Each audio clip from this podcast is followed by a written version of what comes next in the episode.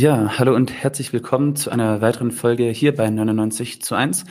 Ich bin euer Host Anton und bin heute mit Anushka da und hol sie auch schon direkt rein, denn Anushka war an der mexikanischen Grenze äh, und hat dort für die junge Welt äh, Reportagen über die brutalen Bedingungen für Migration durch Mexiko in die USA äh, recherchiert und darüber wollen wir jetzt gleich äh, sprechen. Hallo Anushka. Hi. Anton, erzähl ja. doch mal, wo du gerade bist.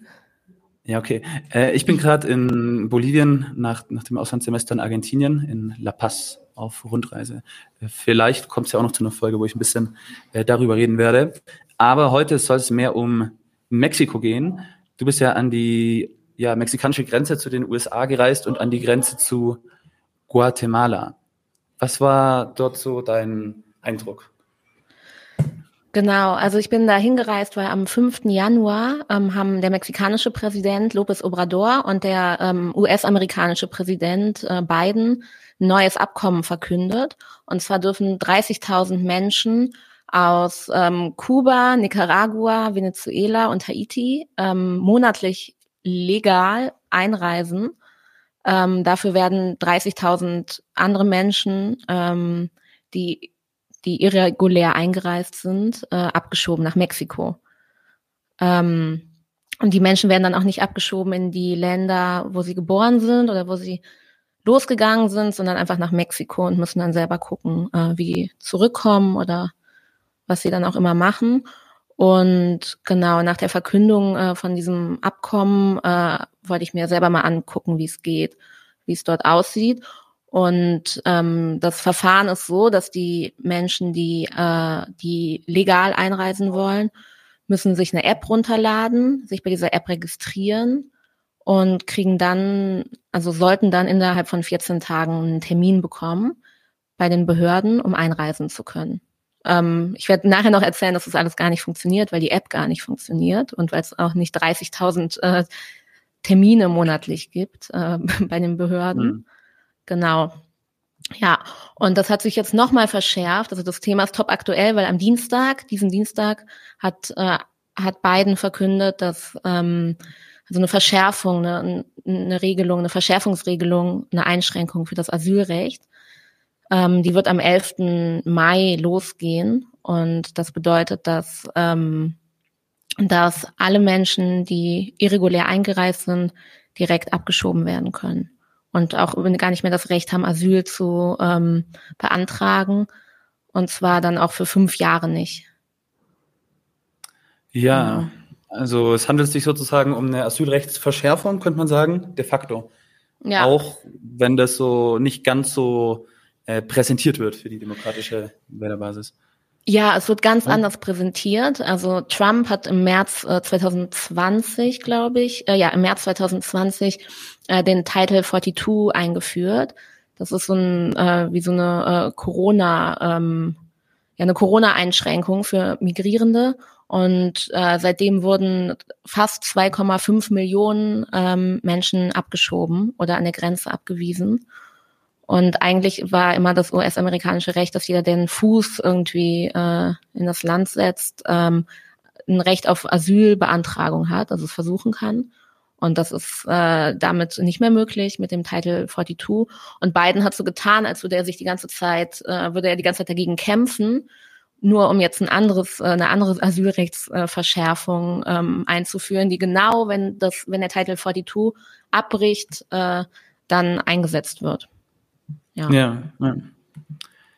Krass. Also, was war denn, du bist dann ja dann an die Grenze gefahren. Ähm, kannst du ein bisschen erzählen, wie ist deine Reise durch Mexiko abgelaufen, um dann ein bisschen Eindrücke zu schildern von der Grenze?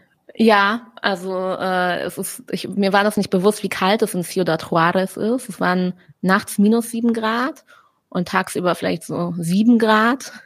Es war wirklich wahnsinnig, wahnsinnig frisch. Und das ist so Wüste da. Also die Sonne hat immer geschienen, aber ähm, es war sehr, sehr kalt.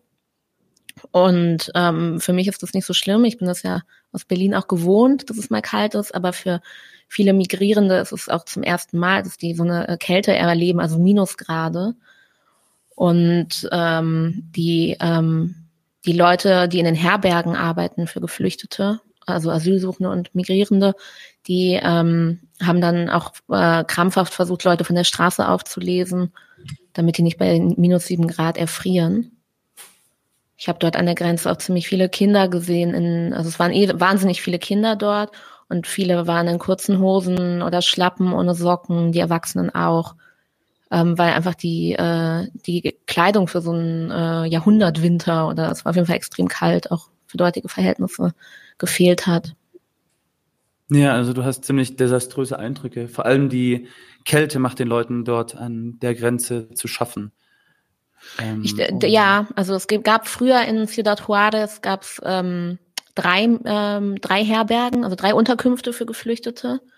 Ähm, dann äh, gibt mittlerweile gab es zwischenzeitlich 40 und drei Stück mussten dann wieder wegen organisierter Kriminalität schließen. Ähm, jetzt gibt's noch 37, aber das ist schon äh, sehr, sehr viel. Die haben unterschiedliche Kapazitäten. Ähm, genau, ich habe auch zwei besucht. Du hast zwei was? Zwei äh, Herbergen besucht, genau. Ja, wie, wie war das? Was für, also wie waren die ausgerüstet, die Herbergen? Was für Eindrücke hast du dort gehabt oder was für Geschichten haben dir die Leute erzählt? Was waren so ihre Schicksale? Wo kamen die meisten Leute her? Ähm, die meisten, die gerade ankommen in Ciudad Juarez, kommen aus äh, Venezuela und Ecuador. Ähm, also seit diesem Jahr. Und letztes Jahr auch noch viele äh, KubanerInnen und ähm, ja, ha HaitianerInnen und da ist noch ähm, bei den Menschen aus Haiti noch äh, schwierig, dass es auch noch ne, bei, also bei vielen, die jetzt kein Spanisch können, eine Sprachbarriere gibt. Ähm, und die Albergen waren da auch äh, früher gar nicht drauf ausgerüstet. Jetzt gibt es mittlerweile dann auch ähm, alle äh, so äh, Broschüren und sowas auf Kreol. Aber es kann kaum jemand übersetzen von den Mitarbeitenden. Und ähm, in der einen Alberge habe ich dann äh, Edgar kennengelernt und der hat mir gezeigt, wie diese App funktionieren soll. Und Edgar äh, kommt aus Venezuela und hat mir, hat mir sein Handy verzweifelt unter die Nase gehalten, weil die App funktioniert einfach nicht. Die war nicht zu öffnen. Also es hat nicht nur Edgar erzählt, sondern alle, mit denen ich gesprochen habe, dass die App, App sich entweder gar nicht öffnet oder wenn, wenn sie sich öffnet, dann hinkt die. Und die ist halt entweder von vornherein kaputt oder halt überlastet. Das ist irgendwie unklar. Und äh, diese Berichte ziehen sich ähm, durch.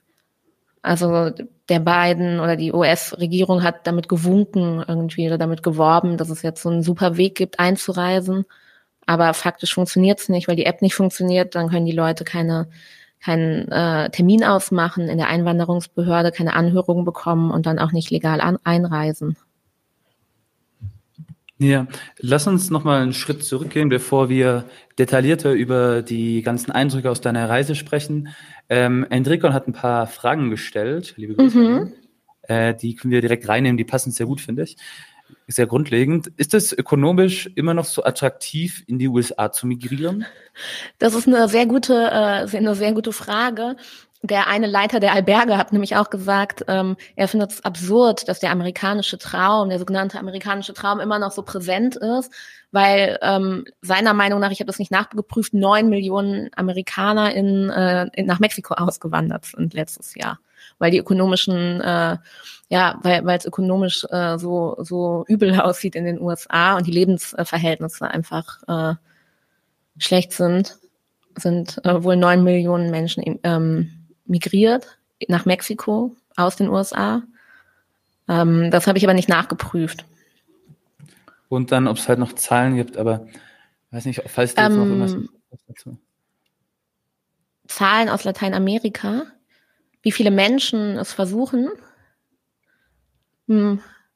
Also ja, es gibt Zahlen. Ich habe jetzt äh, keine Zahlen vorbereitet, weil ich ist immer ein bisschen langweilig finde, so viele Zahlen vorzulesen. Aber ähm, wenn du die äh, Frage noch ein bisschen ähm, spezifizierst, dann kann ich auf jeden Fall ein paar Zahlen nennen.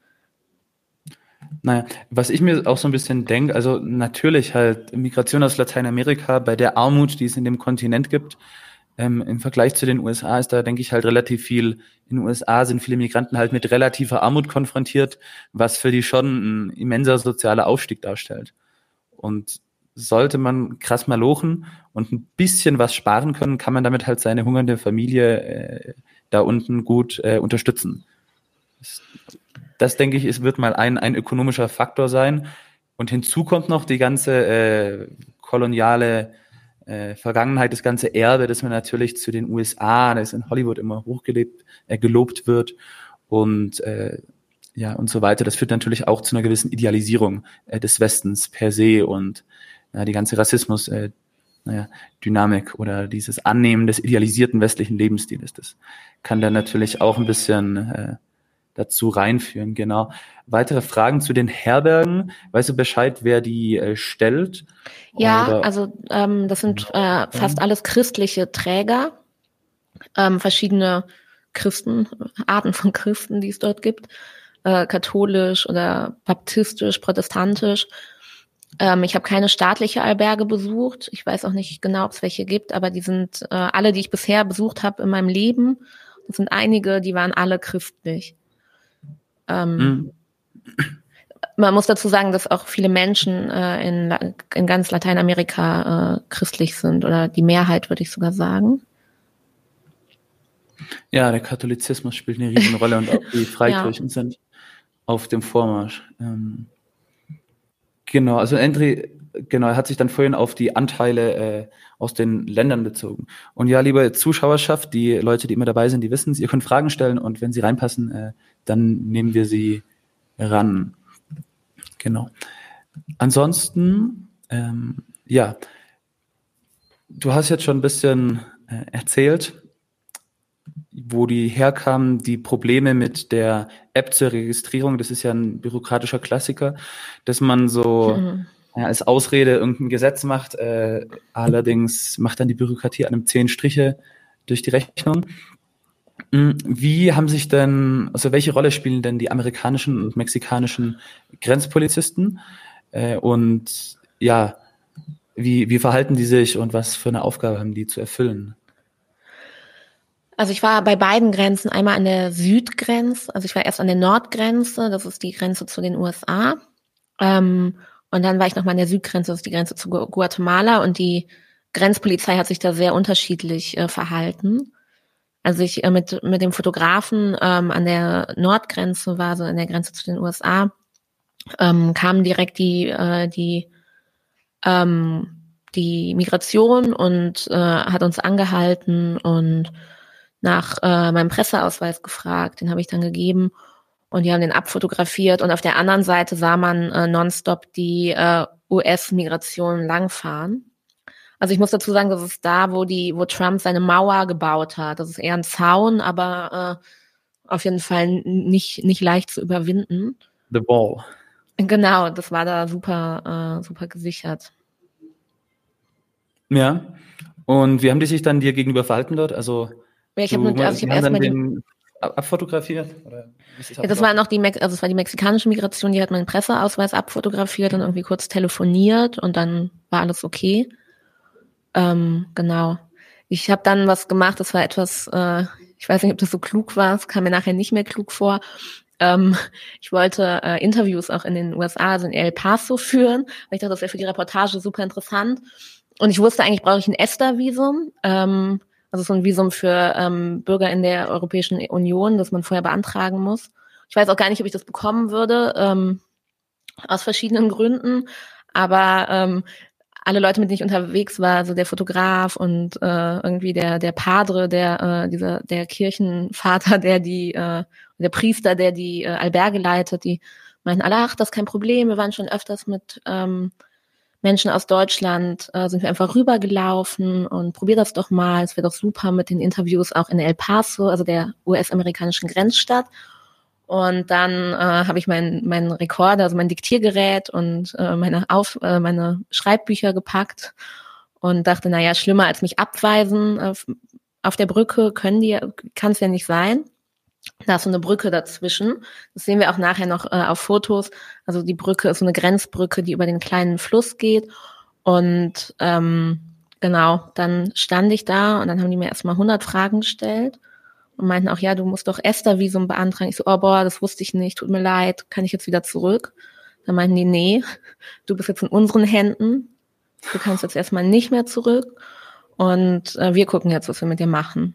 Und dann kam ich in so ein extra Büro und die haben mich dann äh, ganz lange ausgefragt und dann haben die den Rekorder gefunden und ähm, ein paar ähm, Visitenkarten in meinem Portemonnaie, also die haben alles durchsucht äh, mit Hammer und Sichel von der KP Mexiko. und das hat denen überhaupt nicht äh, geschmeckt.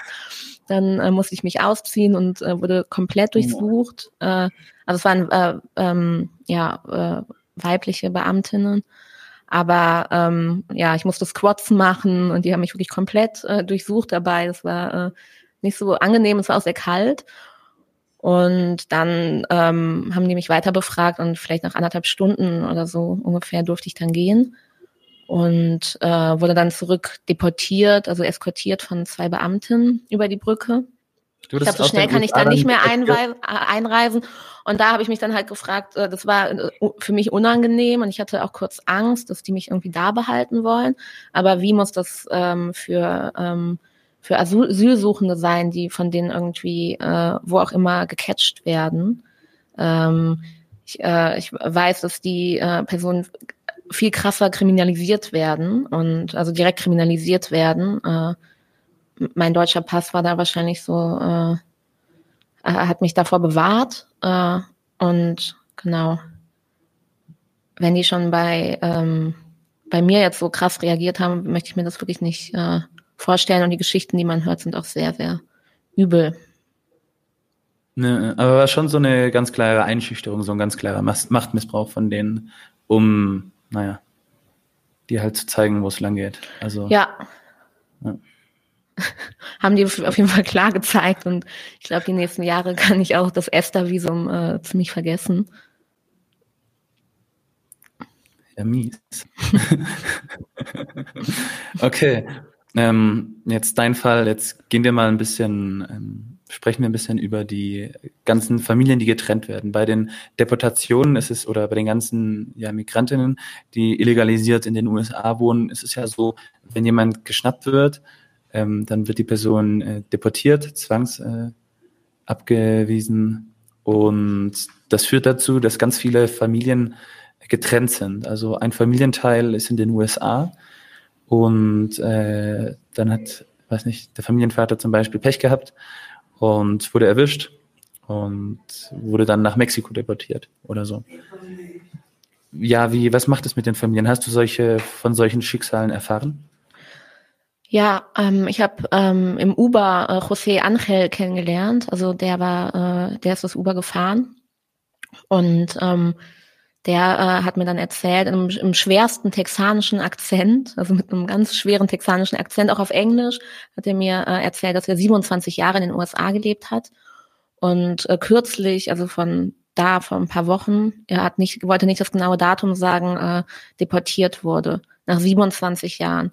Und seine komplette Familie und er äh, leben in den USA. Er hat zwei Töchter, 16 und 14 Jahre alt. Und seine Partnerin alle leben dort und er wurde einfach äh, plötzlich deportiert.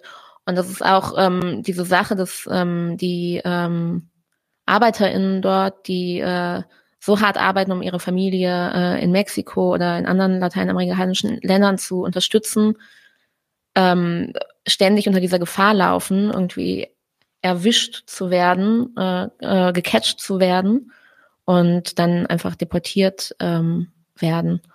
Und äh, José Angel war wahnsinnig traurig und wollte, wollte jetzt, ähm, also der war mexikanischer Staatsbürger und wollte, äh, wollte da vorgehen rechtlich, also wollte, hat, hat sich eine Anwältin genommen und mit der habe ich auch kurz telefoniert.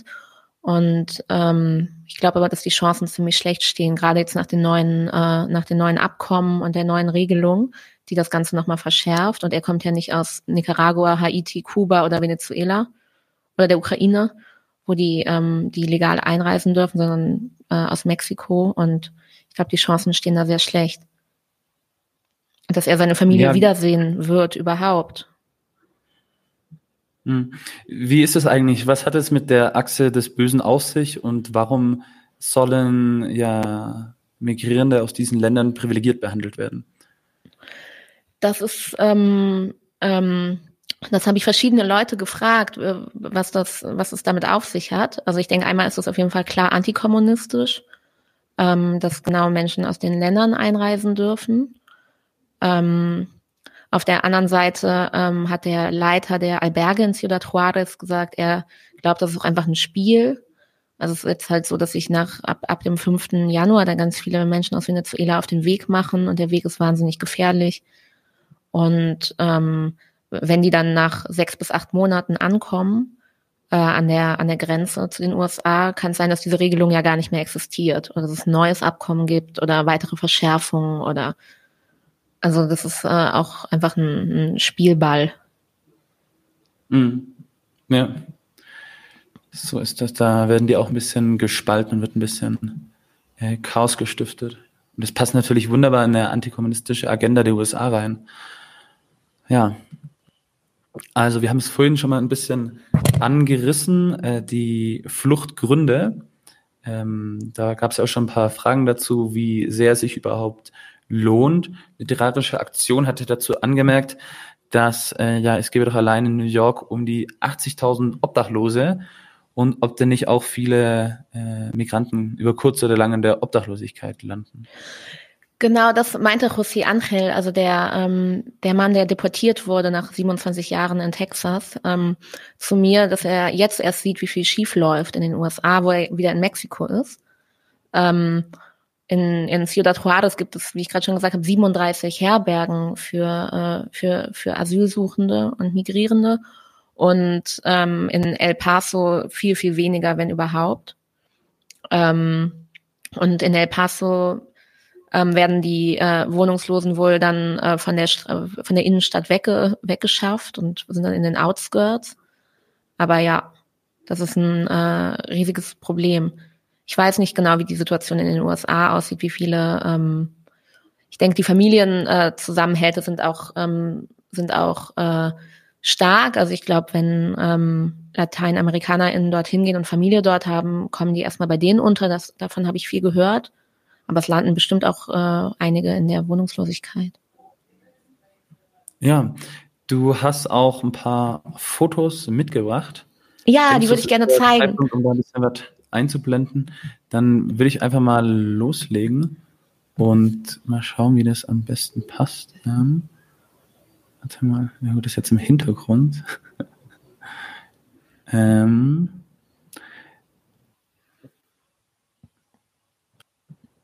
Ich nehme mal kurz uns beide raus, ähm, um das Foto zu zeigen.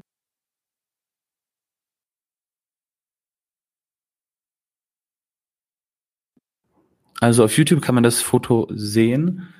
Ähm, das war jetzt aber als Hintergrund. Ich wollte es eigentlich. Nee, ich glaube, ich brauche noch ein bisschen, bis äh, ich die Fotos richtig einblenden kann. Ansonsten mache ich es als Bildschirmfreigabe einfach mit den Fotos. Ja, doch, dann mache ich es als Bildschirmfreigabe schnell. Ähm, so.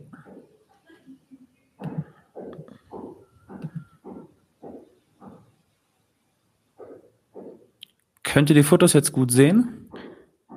Ich sehe sie nicht, also ich sehe die nur ganz klein hier unten. Ah, nee, dann noch nicht. Nee, dann äh, dann lass lieber noch über was anderes weiterreden, bis ich die Fotos gleich im, im Overlay hochgeladen habe. Ja, also lass dann lieber noch mal kurz über die, haben wir Migrationsgründe? Nee, doch. Dann lass über das, äh, die Rolle der AMLO-Regierung ähm, kurz sprechen. Ähm, ja, Mexiko hat ja mit äh, dem aktuellen Präsidenten das erste Mal einen, man könnte sagen, post-neoliberalen Präsidenten, einen sozialkonservativen Linkspopulisten, wäre jetzt meine. Ein Sozialdemokrat oder? Ein Sozi, ein Sozi ja. halt in einem, in einem konservativen Land, so. Muss man so zu sagen, oder? Ja, also ähm, die äh, KP Mexiko ist auf jeden Fall überhaupt kein Fan von AMLO. Kann ich, äh, kann ich sagen. Und ähm, sagt, dass AMLO verschiedene zwischenimperialistische Abkommen äh, eingegangen ist. Also ähm, NAFTA ist das, eher, ist das ältere Handelsabkommen und jetzt gibt's äh, TMAC, das ist so das Neuere, was AMLO auch abgeschlossen hat mit Kanada und den USA. Und ähm, der, der Generalsekretär von der KP äh, Mexiko, ähm, Pavel Blanco, äh, hat AMLOs Rolle so als äh, unterordnende Zusammenarbeit beschrieben. Also äh, AMLO macht sich damit äh, mit, mit den USA gemein. Ähm, ich weiß nicht, ob ihr euch daran erinnert. Ich glaube, das war 2019, als ähm, Trump, das war noch vor Corona, als Trump damit äh, gedroht hat, ähm, Zölle auf mexikanische Waren äh, zu verhängen, wenn äh, wenn ähm, López Obrador, also der mexikanische Präsident, nicht ähm, die Südgrenze, also die Grenze zu Guatemala, besser schützt. Und ja, und dann hat äh, daraufhin hat äh, López Obrador dann die, ähm, die Nationalgarde gegründet, beziehungsweise dort unten eingesetzt. Das ist, die wird auch oft so als äh, verlängerter Arm der äh, Border Control in den USA gesehen. Seit ähm, seitdem die dort eingesetzt wird, ist es viel viel strenger, also an der Südgrenze und die ähm, ja der, und das ganze Land ist auch viel militarisierter. Ja, es ist auf jeden Fall so, dass äh, Mexiko historisch unglaublich abhängig von den USA ist, obwohl die USA sich von ihnen ja mal äh, ein riesiges Gebiet äh, aus Kalifornien, Texas und so weiter einverleibt haben. Und ja, ich finde es trotzdem, also das ist sehr widersprüchlich, auch dem seine ganze Rhetorik, die ist ja häufig so möchte gern souverän gegen die USA in der Rhetorik, aber äh, im Handeln ist es dann halt schon äh, eine sehr begrenzte Souveränität, um es mal so zu sagen. Ja, ich habe inzwischen jetzt mal die Fotos, genau, jetzt habe ich die Fotos soweit. Super. Erst, Dann, wollen wir mit denen loslegen oder mit den anderen? Ansonsten kannst du die auch auswählen, wenn du möchtest. Ach, das ist, ähm, ich, ich, wenn, können wir mit dem Foto loslegen? Also das ist an der Grenze zu, zwischen Mexiko und Guatemala. Und dort ähm, ist es, äh, da kommen minütlich äh, Menschen auf diesen Booten, die ihr da seht, rüber über den Fluss. Also ähm, genau auf der hinteren Seite ist äh, Guatemala und auf der anderen Seite Mexiko, da wo man näher dran ist. Und das sind äh, so Flöße gebaut aus äh, aufgeblasenen Traktorreifen und äh, beziehungsweise den Schläuchen von den Traktorreifen und da drauf ist einfach so ein Rad, äh, so ein Lattenrost oder sowas draufgelegt. Und äh, da ist der Grenzverkehr sowohl von Waren, die Waren werden von Mexiko nach Guatemala ähm, geschifft und die Menschen von Guatemala nach Mexiko. Und das ist ein ganz normaler ähm, Verkehr dort. Es kostet äh, 10 Quetzal, ich weiß nicht, umgerechnet 50 Cent oder so, ähm, rüberzufahren. Ich habe es dann auch mal gemacht, so eine Tour mit dem, äh, mit dem Reifenboot. Äh, ähm, da kommt keine Polizei oder es saßen auf der mexikanischen Seite, saßen dann drei Polizisten und zwar drei unterschiedliche, also ein Mitarbeiter oder ein Beamter der äh, Nationalgarde, einer von der Migrationspolizei und ein Polizist. Die saßen unter so einem Sonnenschirm und haben da, äh, haben da gechillt. Und ich habe die dann gefragt, hey, ähm, was macht ihr hier oder könnt ihr eure Arbeit beschreiben? Und wenn den halt, ähm, ja, die meinten dann, wenn, wenn sie äh, HaitianerInnen sehen, dann nehmen die die fest. Sonst können wohl alle vorbeilaufen. Das haben sie nicht so klar gesagt, aber das haben sie halt gesagt. Aber in der Zeit, wo ich die beobachtet habe, mit denen gesprochen habe, haben die auf jeden Fall niemanden festgenommen. Die waren jetzt nicht so proaktiv dort, sondern eher so ein bisschen passiv. Und genau, das ist die Max, äh, die Reise, die ja, das das zweite Foto, ähm, das ist der Paso ähm, del Coyote. Das heißt, das ist auf der mexikanischen Seite und das heißt ähm, übersetzt sowas wie äh, Weg des Schleppers. Und da sieht man auch die Abbildung von den Floßen, Flößen. Und das heißt, es ist einfach völlig, ähm, völlig normal ähm, oder völlig regulär, auch wenn das der irreguläre Weg ist, ist es völlig regulär, dass da äh, hunderte, tausende Menschen und Waren alles äh, rübergeschifft wird. Und ähm, bei, das hat auch ein Google, ähm, ein Google, also bei Google sind die Bewertungen auch so mehr oder weniger gut und dann kann man gucken, wann es viel besucht ist und eher weniger besucht. Also das ist äh, nicht besonders clandestin, würde ich mal sagen. Der Weg hm. des Schleppers. Der Weg des Schleppers. Ja. Also bei Google Maps, genau. Ja, hier sieht man nochmal die Boote in Aktion mit äh, Personen auch drauf. Ähm, das sind wie so, ähm, ja, so ein bisschen venezianisch anmutend mit den Stöcken wird das, äh, wird das Boot angetrieben. Und das Wasser ist aber auch nicht tief. Es warten auch ganz viele Leute durch das Wasser, weil als ich jetzt da war, das war höchstens hüfthoch. Ja. Hier. Das ist jetzt in Ciudad Juarez, also an der Nordgrenze, an der Grenze zu den USA. Und ähm, das waren ähm, ja Menschen, die migrieren möchten in die USA und äh, versuchen noch ein bisschen was auf der Straße zu verdienen mit Kaugummi verkaufen oder kleine Sachen verkaufen, also so einen informellen Sektor dann äh, arbeiten. Und genau. Ja. Was war eigentlich so dein Eindruck, als du mit denen gesprochen hast? Inwiefern waren die stark politisiert? Ähm, oder inwiefern war das einfach eine ganz pragmatische Sache? Ich, ich mache mein Leben, ich überlebe hier so, ich muss schauen, wo ich bleibe. Also ich habe mit äh, vielen gesprochen und viele meinten dann, dass sie, ähm, dass sie äh, auch aus ökonomischen Gründen äh, weg wollen, also in die USA wollen und dort auch schon Verwandte und Familie haben.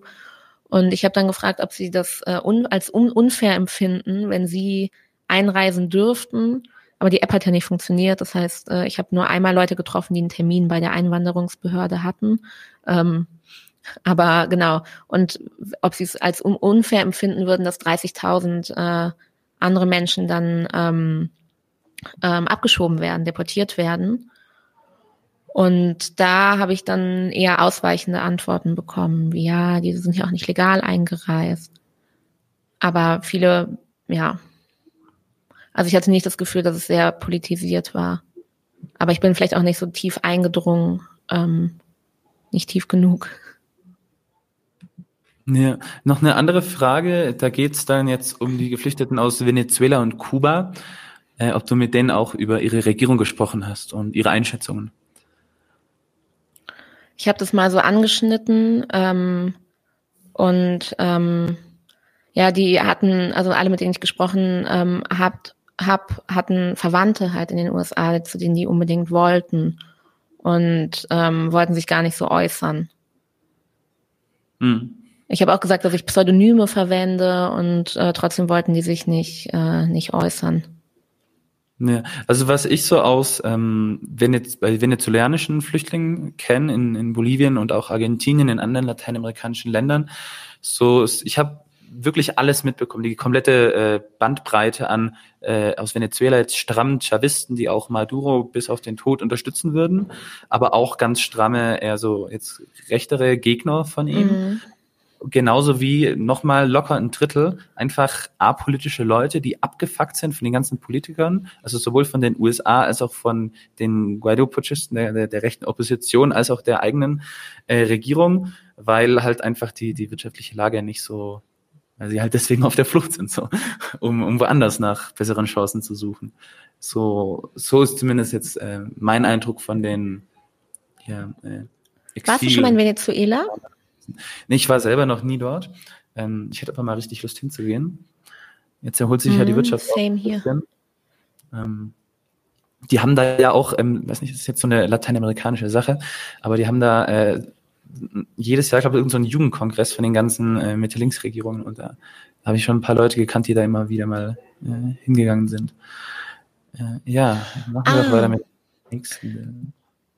Genau, hier, ähm, hier sieht man die, äh, die Nordgrenze in Ciudad Juarez, also die Grenze zu den USA. Da ist der, hinten ist der äh, Zaun und da ist der Fluss und da auf beiden Seiten des Flusses fahren halt permanent Jeeps äh, von den beiden Migrationspolizisten ähm, lang. Genau. Also ich bin da auf der äh, auf der mexikanischen Seite wurde das Foto gemacht und wenn man über den Fluss drüber ist, ist eigentlich schon die US-Seite. Und Menschen können auch über den Fluss äh, durch den Fluss gehen. Der ist nicht tief. Also jetzt, zumindest jetzt im Winter nicht. Ähm, aber ähm, werden dann auf der anderen Seite direkt festgenommen. Das war Edgar, während er, der ist in der Alberge in Ciudad Juarez und der versucht, diese App zu öffnen. Ähm, genau. Ich finde auch, dass sein, sein, sein Pullover auch schon zeigt, dass äh, so ähm, US-amerikanische Kultur. Ähm, Und ja, also ähm, mit Edgar habe ich halt irgendwie über anderthalb Stunden versucht, diese App zu öffnen und es ging einfach nicht. Und dann haben auch andere, ähm, andere Leute in der Alberge das mir auch gezeigt. Auch Leute auf der Straße, überall ging diese App einfach nicht zu öffnen und alle versuchen krampfhaft halt, keine Ahnung, 70 Mal am Tag diese App zu öffnen. Das geht einfach nicht. Die kollabiert wahrscheinlich komplett, diese App. Naja. Ja. Ich denke nicht, dass das eine Priorität gewesen ist, wie vielleicht irgendwelche Corona-Test-Seiten. Oder? Also ich hatte auch nicht das Gefühl, dass diese App irgendwie äh, priorisiert wurde. Mm. Die hat einfach nicht funktioniert. Mm. Nein, ich meine, sowas kann ja auch ganz leicht kollabieren. Und wenn es da nicht den politischen Willen gibt, das so schnell wie möglich äh, wiederherzustellen und das Geld, dann wird es halt einfach nicht funktionieren. Aber ja, was ich mir so, nochmal, Edgar und die App. Nee, was ich mir bei den Klamotten gerade gedacht habe, ist ja ganz üblich in Lateinamerika auf, also, naja, ganz häufig wurde ja die dortige Textilindustrie durch die äh, ja, Kleiderspende oder dann den äh, ja, illegalen oder informellen Weiterverkauf der mhm. benutzten Klamotten aus den USA und Europa äh, zerstört. Also das ist ja auch so der Klassiker, dass viele Leute halt dann äh, in den großen Märkten die gebrauchten Klamotten, die bei uns vielleicht im Müll oder in der Kleiderspende landen, äh, günstig kaufen. Und da landen natürlich jede Menge äh, ja, Klamotten vom American Way of Life äh, bei denen. Und ja, auch, auch die Simpsons sind auf dem Kontinent äh, sehr bekannt. Genau. Memes und so. Und ich, ähm, genau, ich fand auch eigentlich Edgar schon äh, zu kalt angezogen, habe ich mir gedacht, als er da im Hof stand. Ähm, aber der war eigentlich noch warm angezogen, also das war vielleicht drei Grad da an dem Tag, es war wirklich kalt. Okay. Ähm, man sieht das nicht so, weil die Sonne so scheint, ähm, macht das einen wärmeren Eindruck, aber es ist sehr, sehr kalt und dafür fand ich ihn schon kalt angezogen, aber ganz viele ähm, Leute waren viel frischer noch angezogen mit kurzen Hosen und T-Shirts und Schlappen halt ohne Socken. Ähm, und das war wirklich äh, übel, gerade abends und bei kleinen Kindern.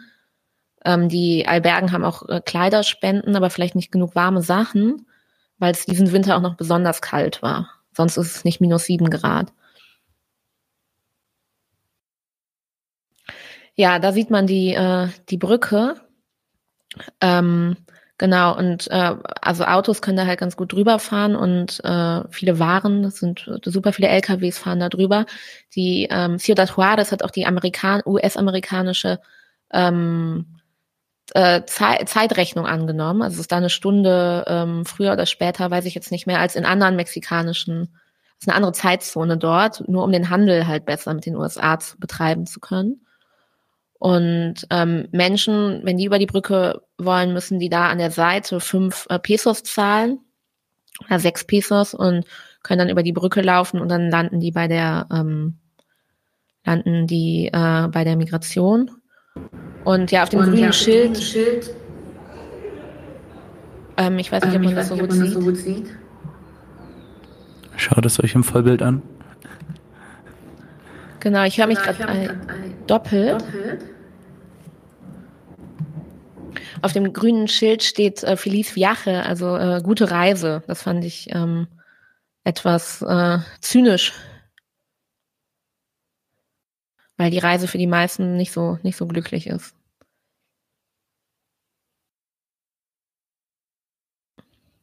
Ah ja, da sieht man es nochmal. Noch da ist nochmal extra.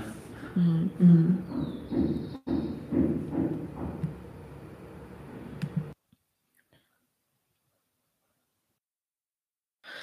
Genau, das sind auch nochmal ähm, Leute, die über, das war direkt da an der Brücke und Leute, die irgendwie darüber wollen, aber nicht können. Die haben es auch mit der App versucht und ähm, genau. Ich habe auf der ganzen Reise habe ich nur eine, ähm, habe ich nur eine Person getroffen oder eine Gruppe von Personen, die halt so einen Termin machen konnten bei der Behörde. Die hatten dann drei Wochen oder so, die haben es geschafft, einen Termin zu bekommen, aber mit allen hunderten anderen, mit denen ich gesprochen hatte und die auch untereinander natürlich gesprochen haben, habe ich, äh, habe ich von keinem gehört, keiner Person, dass sie einen Termin bekommen hat. Nur vier, vier Jungs aus Venezuela.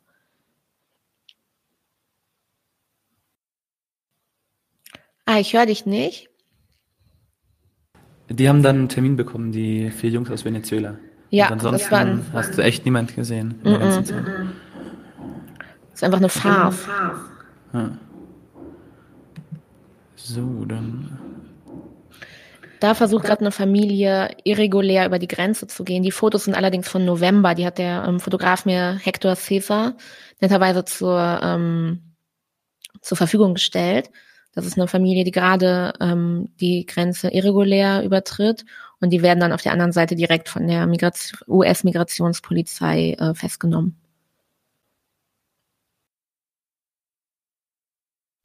Ja, das war auch nochmal ein Foto von dem Fotografen. Äh, da, da sieht man es irgendwie traurig mit diesem Lolly-Stab, Lolly-Stick und dem, dem, dem Bärchen, hm, weil auch so viele Kinder da auf dem Weg sind und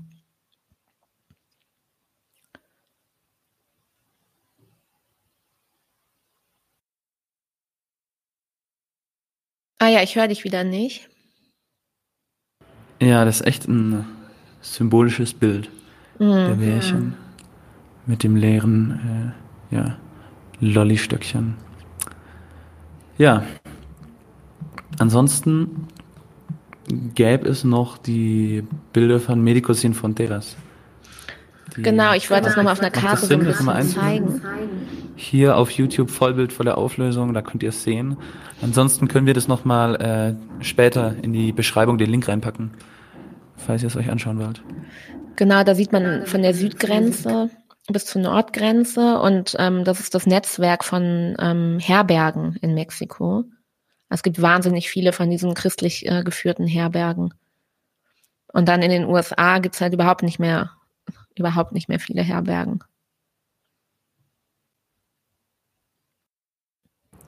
Ja, schon interessant, dass die Mexikaner dort deutlich mehr äh, Sozialstaat oder, sag ich mal, zivilgesellschaftliche Unterstützung haben für die ganzen äh, Geflüchteten. Das ja, hätte ich so nicht erwartet. Das hat, überrascht mich jetzt tatsächlich.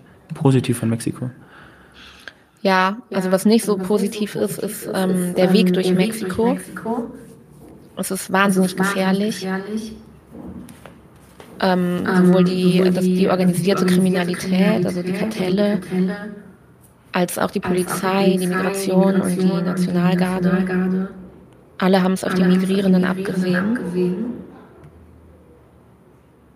Und wer halt nicht beim Grenzübergang von Guatemala gecatcht wird, ich denke, das sind eher wenige, wird bei den Bussen durch die südlichen Staaten, also durch Chiapas und Oaxaca zum Beispiel, da gibt es so viele Kontrollen in den Bussen, ich bin die Strecke mehrmals gefahren und ähm, sind pro Nacht oder pro Tag, es sind wirklich äh, vier, fünf Kontrollen pro Busstrecke von verschiedenen polizeilichen Behörden. Und ähm, alle müssen ihren Pass und einen äh, Stempel, Einreisestempel äh, zeigen, beziehungsweise ein Visum.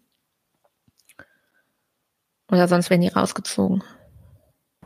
Ja, was ist da so dein Eindruck von der aktuellen Gemengelage? Ich meine, ist ja so eine Sache, dass in einem Land, in dem der Drogenschmuggel, vor allem jetzt Kokain, die, der Aufbau von den Kartellen, die lokal den, den ganzen Drogenhandel äh, kontrollieren als Monopol und dann auch die ganze damit verbundene Kriminalität mit Prostitution, Zwangsprostitution, Menschenhandel und ja auch Schleppertum von, von Geflüchteten.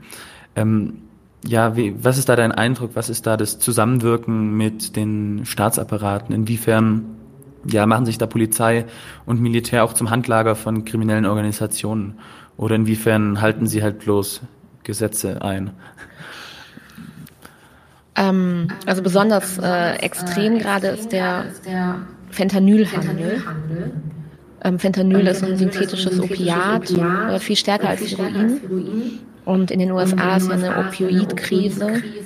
Und äh, jährlich sterben Tausende oder Zehntausende Menschen an Fentanyl, an der Überdosis, weil das ist wahnsinnig gefährlich oder wahnsinnig stark einfach. Und das Fentanyl ähm, wird ähm, vom Sinaloa-Kartell äh, wohl hauptsächlich über die Nordgrenze, da auch bei Ciudad Juarez, ähm, geschmuggelt. Und rechte amerikanische PolitikerInnen spielen jetzt damit und sagen, ja, und wie viel Fentanyl kommt äh, täglich über die Grenze, um unsere äh, Bürgerinnen zu töten. Ähm, es gab aber, ich habe jetzt eine Statistik äh, heute gesehen, dass 86 Prozent der, ähm, der Leute, die mit Fentanyl angehalten werden oder die versuchen, das halt zu schmuggeln, sind US-Amerikanerinnen.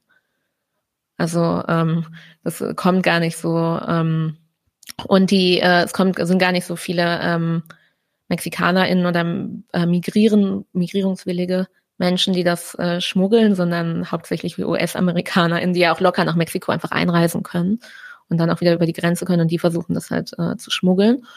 Und ähm, ja, es ist einfach eine rassistische, äh, ähm, rassistische Rhetorik, das äh, so in den Vordergrund zu spielen. Ja, die, wenn wir über ja.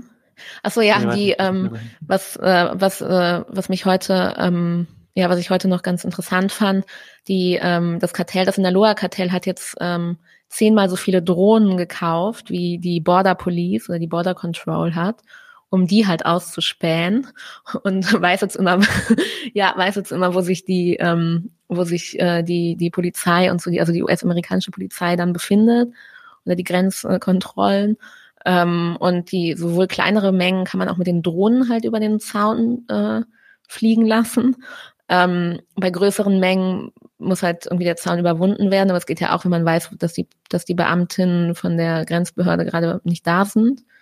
Und naja, die haben auf jeden Fall jetzt zehnmal so viele Drohnen wie, äh, wie die Border Control eingekauft und nutzen die wohl auch. Also diese, die größtesten Kartelle, das sind sozusagen multinationale äh, Drogenschmuggelkonzerne und Mafias. Also. Ich denke, die haben verschiedene Standbeine. Äh, ähm, es gibt auch immer wieder so Horrorgeschichten von äh, erzwungenem Organhandel oder von äh, illegalem Organhandel, ähm, zu dem äh, die äh, ja also es gibt da sch äh, schreckliche ähm, Geschichten. Und zu deiner Frage von eben, wie das alles zusammenhängt, also ähm, López Obrador, der Präsident äh, von Mexiko, hat unter dem hat die Nationalgarde gegründet, auch unter ähm, der Prämisse, dass die Polizei so korrupt sei, dass er Leute vom Militär ähm, in diese neue Aufgabe irgendwie pressen wolle, wollte, damit äh, und die, das Militär sei weniger korrupt, seiner Meinung nach. Ähm, ich weiß nicht, da kann man sich natürlich drüber streiten. Ja. Aber sie scheinen auf jeden Fall ihm gegenüber loyaler zu sein und funktionaler. Ja. Und sonst kenne ich eigentlich in Mexiko niemanden, der zur Polizei gehen würde. Ähm, weil das eigentlich fast noch gefährlicher ist, die Polizei zu rufen, als selber mit, äh, mit den Problemen umzugehen. Ja, sehr wichtiger Punkt. Ähm, auch vorhin hast du kurz ähm, den Rassismus ein bisschen angesprochen, also den die Republikaner dort schüren oder diese Ressentiment gegen die ganzen Drogen, die jetzt über die Grenze kommen. Ja, das ist ja auch interessant, was für eine Rolle der Rassismus dort spielt und auch die Illegalisierung äh, der ganzen Migrierenden halt, um ja ganz klassisch die Löhne zu drücken einfach. Äh, dazu auch nochmal Hinweis auf die äh, Folge mit äh, BAFTA zur äh, Diversität der Ausbeutung. Und wer war noch dabei? Eleanor? Auf jeden Fall sehr empfehlenswert, um eine vernünftige materialistische Rassismuskritik zu haben. Genau. Ja, und das ist auch eine, eine ziemlich scheinheilige äh, Debatte an sich, so wie die Debatte, die Migrationsdebatte in den USA geführt wird, weil eigentlich sind die ja doch ziemlich abhängig von äh, der billigen Arbeitskraft der ganzen äh, Latinos in den USA. Also gewisse Sektoren wären so ohne die ganzen äh, Geflüchteten nicht zu haben in den USA. Und es erfüllt natürlich eine gewisse Funktion, ähm, da immer diese Gefahr der Abschiebung zu haben, damit die sich eben konform machen müssen und nicht den Mindestlohn verlangen oder nicht für mehr Arbeitsrechte kämpfen und so weiter und so fort. Ja. Ähm, wie sind denn jetzt die Aussichten für die ganzen lateinamerikanischen Migrantinnen dort. Was, also, was denkst du? Also ich glaube, für die Menschen, die ich getroffen habe, sind die Aussichten eher schlecht. Ich meine, Edgar, der mit dem Simpsons-T-Shirt, könnte es vielleicht äh, schaffen, wenn die Ad äh, App eines Tages äh, funktioniert, ähm, weil er Venezolaner ist und dann äh, sozusagen vielleicht die Chance hat, legal einzureisen. Also ich möchte mal dazu sagen, legal und regulär und irregulär, das äh, das benutze ich nur zur Erklärung, nicht ähm, weil ich der Meinung bin, es sollte so sein. Äh, und ähm, die meisten anderen, die ich getroffen habe, waren ähm, hatten es auch schon manchmal zwei oder dreimal versucht und kamen aus mittelamerikanischen oder zentralamerikanischen Ländern und ähm, haben, glaube ich, keine guten Chancen. Oder sie können halt irregulär einreisen und leben dann jahrelang mit, äh, mit der Gefahr der Abschiebung und Deportation. Die ähm, Leute, die ich getroffen habe, die deportiert wurden, ähm, werden dann auch einfach ähm, an der guatemaltekischen Grenze ausgesetzt, ohne, ähm, ohne Geld und die mexikanische SIM-Karte funktioniert dann nicht. Oder die US-amerikanische schon recht nicht. Und äh, der Leiter der Herberge in ähm, Tikun Uman, das ist die guatemaltekische Grenzstadt, meinte in letzter Zeit hätten so viele Leute an die Tür geklopft, der Alberge, und ähm, nach einem Telefonanruf einfach gefragt, weil die werden dort ausgesetzt und haben können niemanden erreichen, weil die SIM-Karte nicht funktioniert, haben kein Geld, äh, auch äh, schon recht keine Quetzales, also kein guatemaltekisch, nicht die guatemaltekische Währung und sind dann einfach, stehen dann einfach da. Ich habe auch in, ähm, in, in dieser Stadt, in Tikun Oman, eine junge Kolumbianerin mit ihrer kleinen Tochter getroffen im Büro von Ärzte ohne Grenzen. Die haben da am Busterminal, äh, an der Busstation so ein kleines Büro. Ähm, die, ähm, genau, äh, und die war total äh, fertig und meinte, wenn, wenn sie wieder zurückgeschickt wird, sie schafft es nicht nochmal durch den äh, Dschungel des Darien Gaps zwischen Kolumbien und Panama. Da gibt es kein Land, also es gibt kein, keine Straße. Das sind sechs bis acht Tage durch den Dschungel. So laufen die meisten dort, ähm, die von Venezuela oder Kolumbien kommen oder aus Ecuador. Und sie meinte, sie packt das nicht nochmal. Das kann sie nicht nochmal, packt sie einfach nicht nochmal. Also sie hatte wahnsinnige Angst, deportiert zu werden. Mhm. Ja. Äh, noch eine Frage von Nightmare, ob die ja christlichen Leute, die diese ganzen Herbergen stellen, dann befreiungstheologisch geprägt sind? Ja, voll. Ähm, die sind äh, sehr befreiungstheologisch geprägt. Und dort diese ähm, Priester, also alle Priester, die ich getroffen habe, die haben auch, die leben nicht im Zölibat. Die sind zwar irgendwie katholisch, ich weiß auch nicht, warum die nicht im Zölibat die leben. Die Kirche des einfachen Volkes. Genau, also die leben nicht zölibatär, die ähm, ja, äh, und ähm, sind vielleicht auch deshalb ein bisschen entspannter als so Kirchenleute, die ich hier so mal getroffen, treffen musste äh, in der BRD. Ähm, genau. Ich, ich werde bald versuchen, eine äh, Folge zur Befreiungstheologie zu machen. Ähm, ah, spannend. spannend. Mit wem? Ähm, Michael Ramminger, Dr. Michael Ramminger. Ja. Ich wollte dich mal fragen, ist das äh, diese neue, ähm, diese neue, ähm, also diese neuen Regelungen mit den 30.000 ähm, Menschen monatlich und Bolivien ist ja nicht mit dabei. Ähm, mhm. ähm, ist das ein Thema? Hast du das jetzt mal gehört? In Bolivien oder? Mhm. Na, nicht wirklich. Also die konzentrieren sich so auf ihre eigenen innenpolitischen Themen vor allem, glaube ich. Also ähm, naja, was halt grundsätzlich ein Thema ist, ist immer die Gefahr von einer aggressiveren äh, US-Außenpolitik gegen ihr Land, aber ansonsten ist das echt nicht so. Und wie nicht so die, Thema. Wie würdest du diese Regel bewerten, also diese neue ähm, Regelung mit den 30.000 Menschen, äh, die rein dürfen, angeblich, und den 30.000, die aber sicherlich abgeschoben werden? Ähm, und den Ländern auch, äh, den, also Nicaragua, Kuba, Haiti und Venezuela.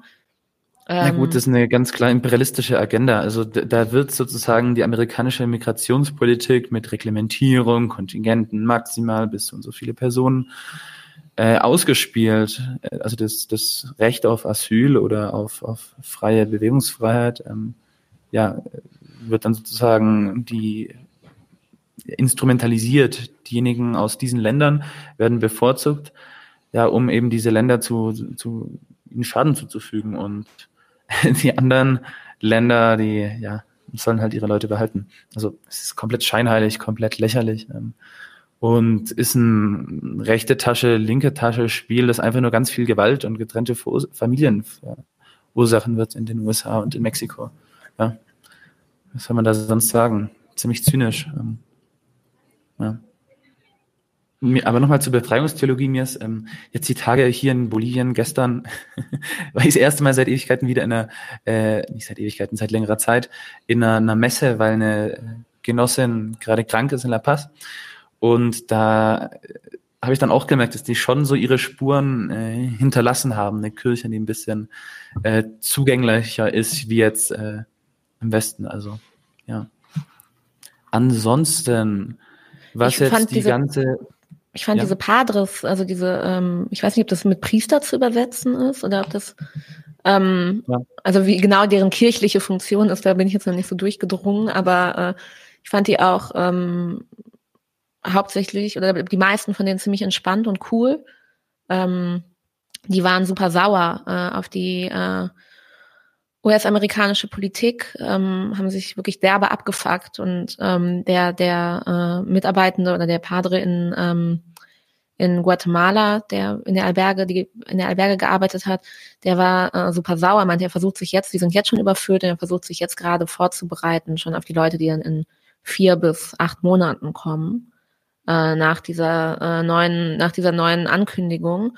Und der Padre in Ciudad Juarez, also an der Nordgrenze, war auch, der war so wütend. Der hat auf den Tisch gehauen und der war einfach äh, außer sich vor Wut, dass so, äh, dass die Menschen so als äh, Schachfiguren benutzt werden. Ah, ich höre dich nicht. Ja, das sind Kirchenleute, die ihr, ihr Herz am rechten Fleck haben und die erstmal wollen, dass die Menschen Essen haben und auch äh, teilweise Kapitalismuskritik äh, gelernt haben, mhm. manche mehr, manche weniger. Ähm, auf jeden Fall sind sie mit der Realität ihrer Menschen äh, konfrontiert und äh, sind deswegen jetzt keine ähm, Reaktionären per se. Ja. Genau. Ansonsten, was denkst du, was, also ich habe dich jetzt schon nach dem Ausblick äh, gefragt, eine, eine kleine Zusammenfassung von der äh, Reise oder noch, einen, noch einen weiteren Ausblick, um abzuschließen mit der, mit der ganzen Thematik. Wie geht's weiter? Was möchtest du unserer Zuschauerschaft mitteilen? Was haben sie zu wissen über die ja, Migration durch Mexiko in die USA? Ja, also ich glaube, dass der Kapitalismus einfach äh, Arbeiter, Hunderttausende Arbeiterinnen äh, in, ähm, in Zentralamerika ähm, in die äh, Arbeitslosigkeit stürzt, obwohl es eigentlich genug äh, Produktionsmittel äh, äh, gibt. Und ähm, genau, diese Akkumula Akkumulation ist einfach, äh, also die Migration ist eine direkte Folge der Akkumulation. Und mh, mm, ja, ich weiß nicht, äh, was es, also, was es da, ich meine, es liegt auf der Hand, was es da für eine Lösung geben könnte, aber ähm, und ich glaube, dass die, ähm, das ist eine Folge dieser hohen Arbeitslosigkeit, gerade bei, bei jungen Menschen, äh, ist dann auch die, die, die krasse Kriminalität äh, in El Salvador, Honduras und auch Guatemala, Mexiko. Und äh, das ist ja auch ein Grund, warum viele junge Leute äh, weggehen. Das sind, denke ich, äh, ich, es gibt dazu keine Statistik, aber zu den äh, Fluchtursachen. Ähm, aber es sind sowohl ökonomische Gründe als auch, äh, als auch die Gewalt. Und ja, was würdest du sagen, was könnte eine Lösung sein?